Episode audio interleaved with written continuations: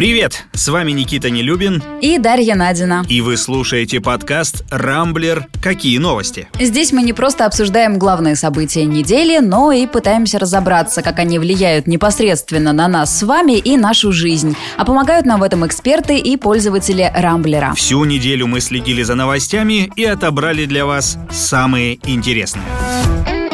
Россия уходит на каникулы. Сразу в нескольких э, регионах страны, например, в Москве, Подмосковье, а еще в Калининградской, Ростовской, Смоленской областях, в Хакасии режим нерабочих дней начал действовать э, в этот четверг. В остальных он запустится только в понедельник. Ограничения примерно везде одинаковые и, надо сказать, достаточно жесткие. То есть без особой нужды людям из дома выходить не стоит. Каникулы у школьников, дистанционка у студентов, рестораны и кафе в большинстве регионов регионов или закрыты, или доступны по QR-коду.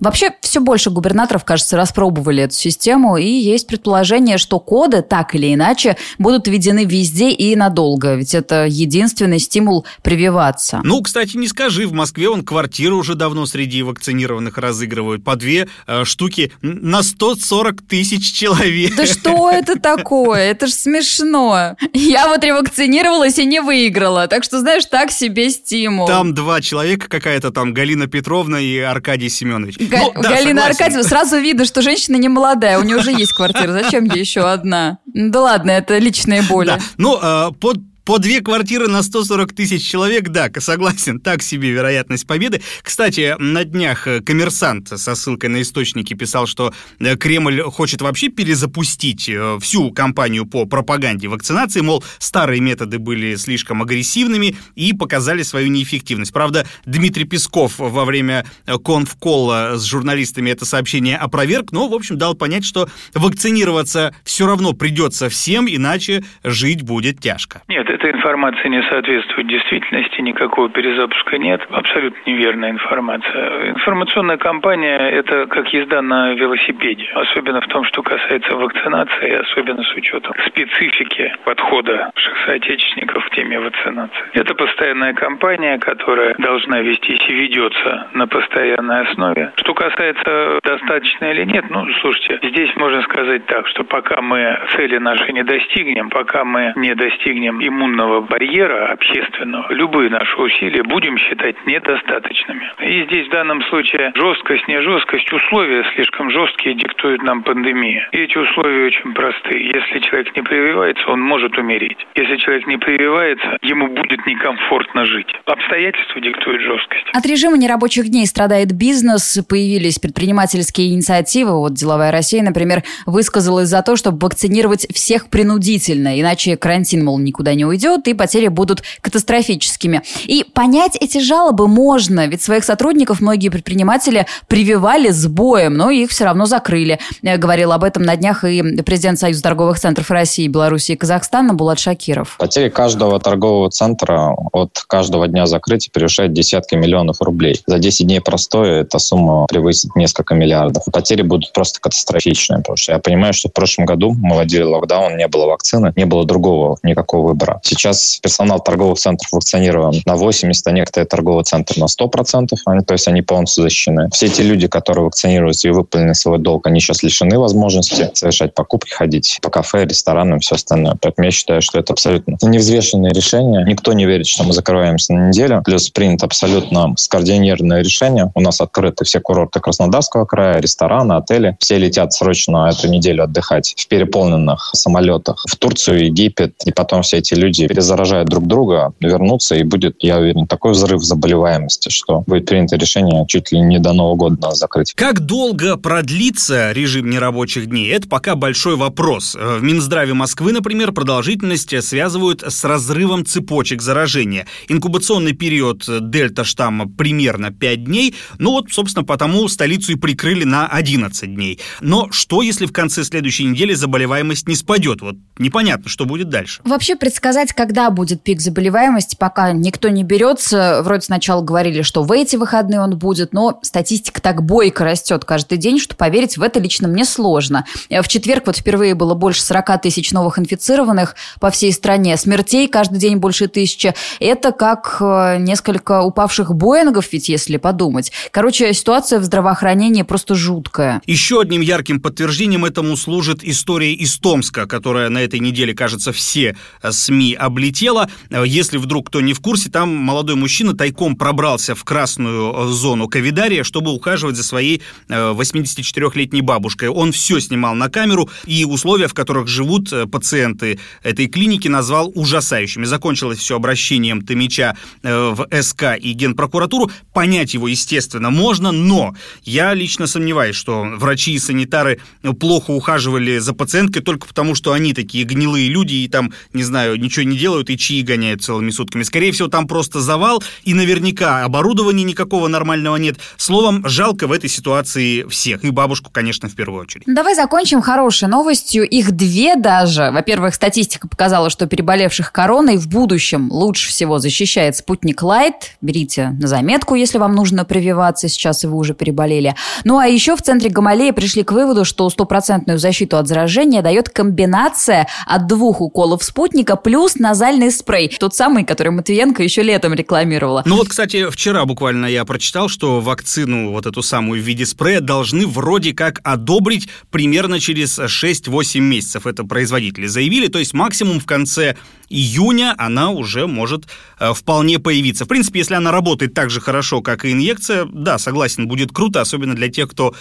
уколов боится. Я сразу вспомнил, э, как в первом или во втором классе к нам пришли делать э, прививку, и один мальчик настолько боялся делать укол, что врачи за ним по всему классу бегали, он там по партам от них, по шкафам прыгал. Было очень весело. А вот сейчас наверняка это сняли бы на телефон и собрал бы миллион просмотров этот ролик, там врачей бы стали крыть последними словами. А в нашем детстве нет нормальной ситуации, подумаешь. Верткий ребенок просто. Сначала золото, а потом и Крым. Киев на этой неделе праздновал возвращение скифского золота на Украину. Суд в Амстердаме постановил передать коллекцию после семи лет разбирательств. Но пока власти страны раздумывают, где теперь хранить все это добро, Москва готовится к новому раунду противостояния. В любом случае, в ближайшие три месяца коллекция будет оставаться в Нидерландах по решению суда. Эта история всем, конечно, знакома, но вкратце напомним. Выставка Крым. Золото и секреты Черного моря была подготовлена крымскими музеями и уехала на временную экспозицию в Нидерланды еще в феврале 2014 года. В марте того же года в Крыму произошел референдум, то все, возвращение в родную гавань. Ну и возникла неопределенная ситуация. Амстердамские музейщики не поняли, куда и кому возвращать это самое скифское золото. В итоге 565 экспонатов, в том числе украшения из драгоценных металлов, оружие, предметы быта, все это осталось в Амстердаме. Амстердаме. Права на них предъявили как э, уже российские музеи Крыма, так и Украина.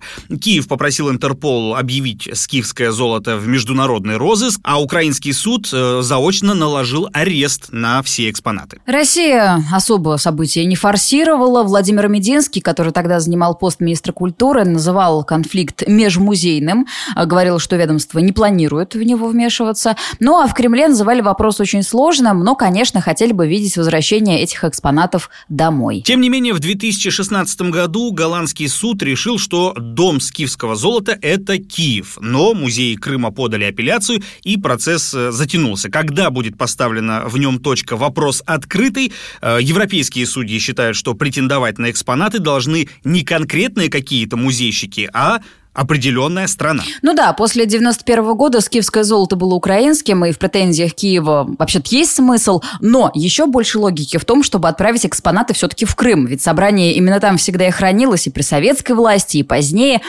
Короче, кто прав, кто виноват, так сразу и не разобраться, но что-то подсказывает мне, что политика победит, раз Европа не признает Крым российским, значит и крымское золото не признает. Короче, посмотрим, какие карты в рукаве есть у наших адвокатов, но едва ли они добьются возвращения коллекции. Как по мне. Ну вот э, Песков же на днях заявил, что Россия, мол, проанализирует дальнейшие судебные перспективы, после чего выполнит там некие юридические процедуры для отстаивания, э, значит, интересов страны. Насчет перспективы тут я с тобой согласен. Ловить России нечего и очевидно, ну, по крайней мере для меня, что суд Амстердама отдаст золото Украине. Но и бог бы с ним. Я бы вообще на месте Кремля не мелочился в этой ситуации, потому что э, сколько там страховая стоимость всей этой коллекции? Примерно там около 2 миллионов евро. Если вдуматься, не так уж и много, не такие уж великие деньги. У нас некоторые чиновники столько, не знаю, за месяц зарабатывают. Зато Крым наш. Так что пусть оно там и остается. Ну, не знаю, Никит, я с тобой не согласна.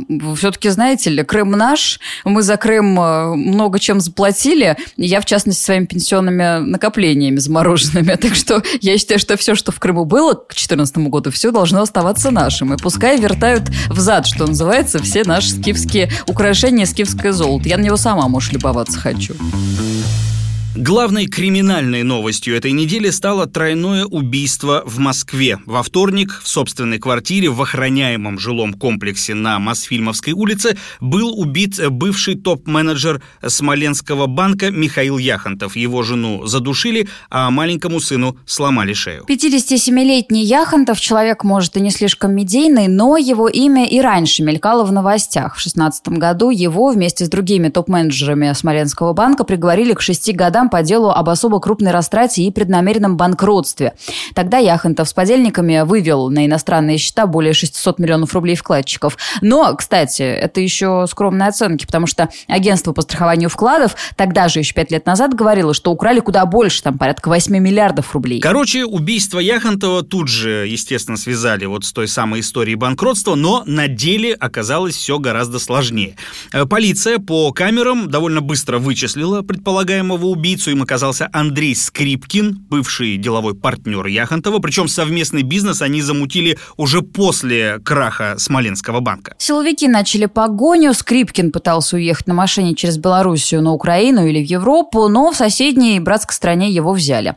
По информации источника Интерфакса, убийца признался в преступлении, по его словам, оно не было спланировано и произошло спонтанно. В среду его задержали, а в четверг должны были отправить в Москву на допрос, но ночью ночью Скрипкин повесился в камере. Вот такой вот странный финал. Впрочем, ставить точку в этом деле следаки пока не планируют. На киллера Скрипкин, конечно, не очень похож, но мало ли что. А вообще история эта весьма бытовая, хотя и похожа на детектив. Так говорит бывший сотрудник МВД Михаил Нефедов. Ситуация действительно достаточно странная. Она больше подойдет для экранизации или какого-нибудь хорошего детективного сериала, но в реальности я не рекомендовал бы вдаваться в конспирологию. По большому счету у нас город настолько безопасный, что установить сегодня лицо, совершившее какое-либо деяние, достаточно просто. И дело даже не в камерах, а в том, что на месте преступления остается большое количество биологических следов. Что же касается самоубийства, такие случаи действительно бывают, и это не повод останавливать следствие. Поэтому следствие в любом случае э, будет и будут расставлены все точки. А вообще для меня, как наверняка и для многих из нас, все эти истории это яркое и, увы, печальное подтверждение тому, что 90-е из России никуда не делись, и до сих пор наша страна, к сожалению, не выбралась из этого мутного э, бандитского болота, потому что, ну, казалось бы, давно уже прошли, да, эти времена из стрелок, разборок, малиновых пиджаков и тому подобного. Но, конечно, все это иллюзия, к сожалению. После вот таких историй кажется, что мы в этих лихих временах застряли навсегда. В России пора бы учредить Министерство извинений. Ну, или хотя бы выпустить федеральную методичку, как и кому надо извиняться. На этой неделе поводов было немало. Во-первых, извинений потребовал Эрмитаж. Там один весельчак повесил свой портрет в военной галерее 1812 года. Что характерно, музейщики шутку не оценили, хотя могли бы, и обратились в прокуратуру. Просят проверить действия молодого человека на предмет возможного нарушения им законодательства вмешательства, в том числе в части публичного оскорбления памяти защитников Отечества. Это, как вы понимаете, была цитата. Ну, а мы понимаем, что речь идет о защитниках Отечества 1812 года. Да, таких ведь не найдешь в нашей стране уже. Не знаю, что стало с чувством юмора пиарщиков. Из этой истории можно было бы ведь выжить массу позитива, да? Вот, Но кстати, Питерский да. музей решил действовать по принципу преступления заслуживает наказания. Ну, надо сказать, что не только э, питерские музейщики оскорбились. Э, На этой неделе и общественное движение «Ветераны России» выразили свое фи. Они собираются в Генпрокуратуру и Следственный комитет из-за интервью рэпера Моргенштерна Ксении Собчак. В нем он предложил гордиться новыми победами, а не только старыми. Глава СК Александр Бастрыкин уже запустил маховик проверок. Я тебе честно скажу, да, я, я вообще тоже. не понимаю вот этого вот эм, праздника Победы, к- которое состоялось уже сколько, 76 лет назад, по-моему, да, и до сих пор из года в год тратятся на это миллионы, это празднуют. Всем что-то э, пытаются, не знаю, скрепы, может, это какие-то... Я не понимаю. Типа, пожалуйста. как бы ты А, г- ну, блин, э, наверное, гордиться просто нечем. Может, поэтому. Но, блин, вспоминать каждый год на протяжении уже почти века о том, что когда-то тогда вы победили, ну, блин, не знаю. Я этого не понимаю, честно говоря. Ну а для тебя победа Великой Отечественной это что? Ну, круто, молодцы. Ну, двигайтесь дальше, как бы, еще, еще делайте еще побед, там, э, побед на, в информационных технологиях, побед в э, космических технологиях. Празднуйте их. Но, блин, нет, что-то пока празднуем только то, что прошло 70 с лишним лет назад. Высказался по этой теме и пресс-секретарь президента Дмитрий Песков. Он предположил, что музыкант выступил с критикой, цитата, «не по злобе, а просто от незнания». Дошло, кстати, до того, что телеканал СТС отменил премьеру шоу «Русский ниндзя» с участием Моргенштерна в качестве ведущего. Пока что канал никак не прокомментировал изменения в вещательной сетке, отметив, что проект пока просто перенесли на ноябрь. Когда именно шоу выйдет в эфир, в СТС не уточнили. В итоге Моргенштерну не оставалось ничего, кроме как извиниться. По его словам, фразу о празднике вырвали из контекста, а ее продолжение не опубликовали. И это правда, ведь Моргенштерн критиковал фриковатое выступление по случаю 9 мая другого рэпера, Давы. Но это уже мелочь, которая никого не заинтересовали. Ну да, зато Дава, а еще Филипп Киркоров очень заинтересовали э, чиновников Роскомнадзора. Еще летом эта парочка изображала гей-свадьбу на премии Муз-ТВ. Думаю, многие уже успели на это чудо посмотреть. В РКН тоже видели, но чуть позже.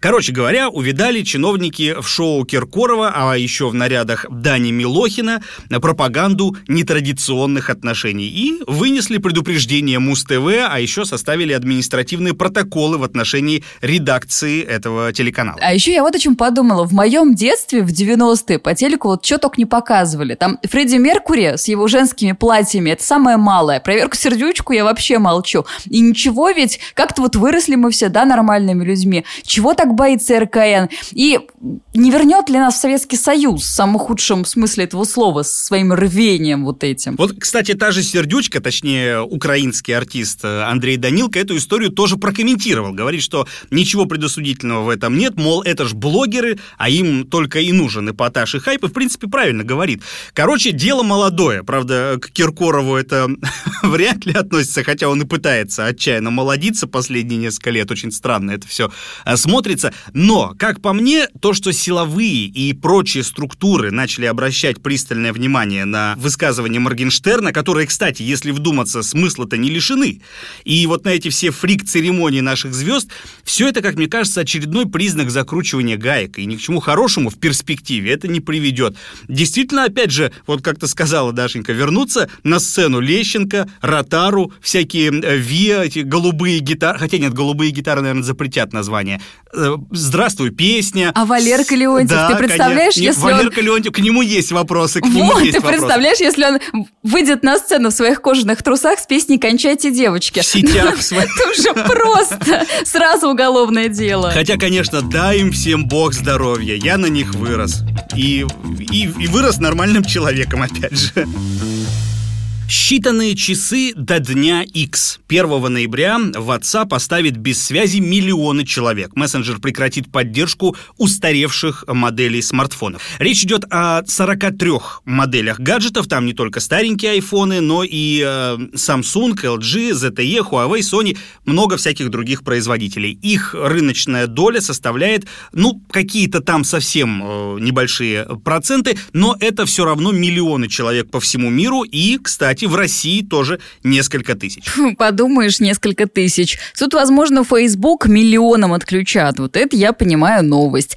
Короче, у Марка Цукерберга и его соцсети полно проблем. Уходящая неделя стала прямо черной. Сначала два десятка авторитетных СМИ опубликовали так называемое досье Фейсбука. Это документы, которые журналистам передала бывшая сотрудница компании. Судя по ним, Facebook знал, что недостаточно модерирует контент и влияет на ментальное здоровье аудитории, но не предпринимал попыток это исправить. Корпорацию также упрекают в подростковых депрессиях и булимиях, поощрении фейков и дезинформации, в том числе, кстати, от популярных блогеров и политиков. Кроме того, компания якобы продвигает риторику ненависти и терроризма ради лайков и репостов. Короче, пресса бушует, Белый дом проявляет озабоченность, а Марк Цукерберг в ярости. Он уверен, что Фрэнсис Хауген, то есть вот та самая бывшая сотрудница, его оклеветала клеветала, а атака на соцсеть – это не что иное, как спланированная кампания. А на днях Цукерберг оказался в центре еще одного скандала. Двое представителей секс-меньшинств, которые на него работали, заявили о домогательствах и буллинге. И там, что интересно, жалоба подана не только против Марка, но и против его жены Присциллы Чан. Истцами выступили два сотрудника управляющих компаний, девушка по имени Мия Кинг, работавшая в службе безопасности, и мужчина, который скрывается под псевдонимом Джон Доу. А он был менеджером по ведению домашнего хозяйства. Так вот, оба они представители секс-меньшинств, и, как сказано в иске, эти двое постоянно сталкивались с насмешками, пока работали на Цукерберга, но не от него или его жены лично, а от других сотрудников. Короче, сам Цукер вместе с женой никого не харасил. Но какая уже разница? На фоне многочисленных всех этих скандалов американские законодатели вновь заговорили о большем контроле над э, соцсетью, а акции Facebook с начала осени упали больше, чем на 15%.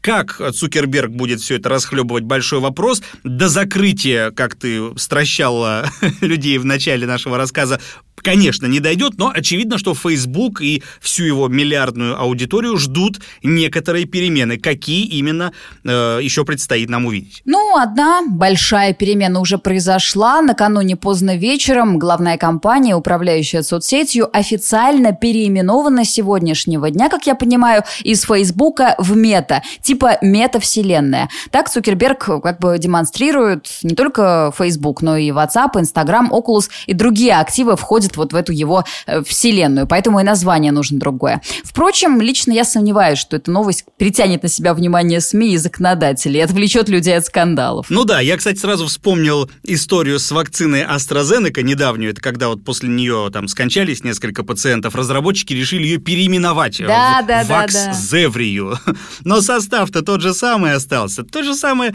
и с Фейсбуком. Я уже, к счастью, давно оттуда удалился, вообще странно, что до сих пор этого не сделали миллионы других, потому что за несколько лет соцсеть себя скомпрометировала настолько, что мама не горюй. А ведь как все хорошо начиналось, вспомни. Но очевидно, что очень большие деньги портят и людей, и те классные проекты, которые они создают. Телеграм вот, кстати, тоже одной ногой ступил недавно на эту скользкую дорожку, там теперь рекламу запустят. В общем, скоро я чувствую, не знаю, на голубиную почту перейду.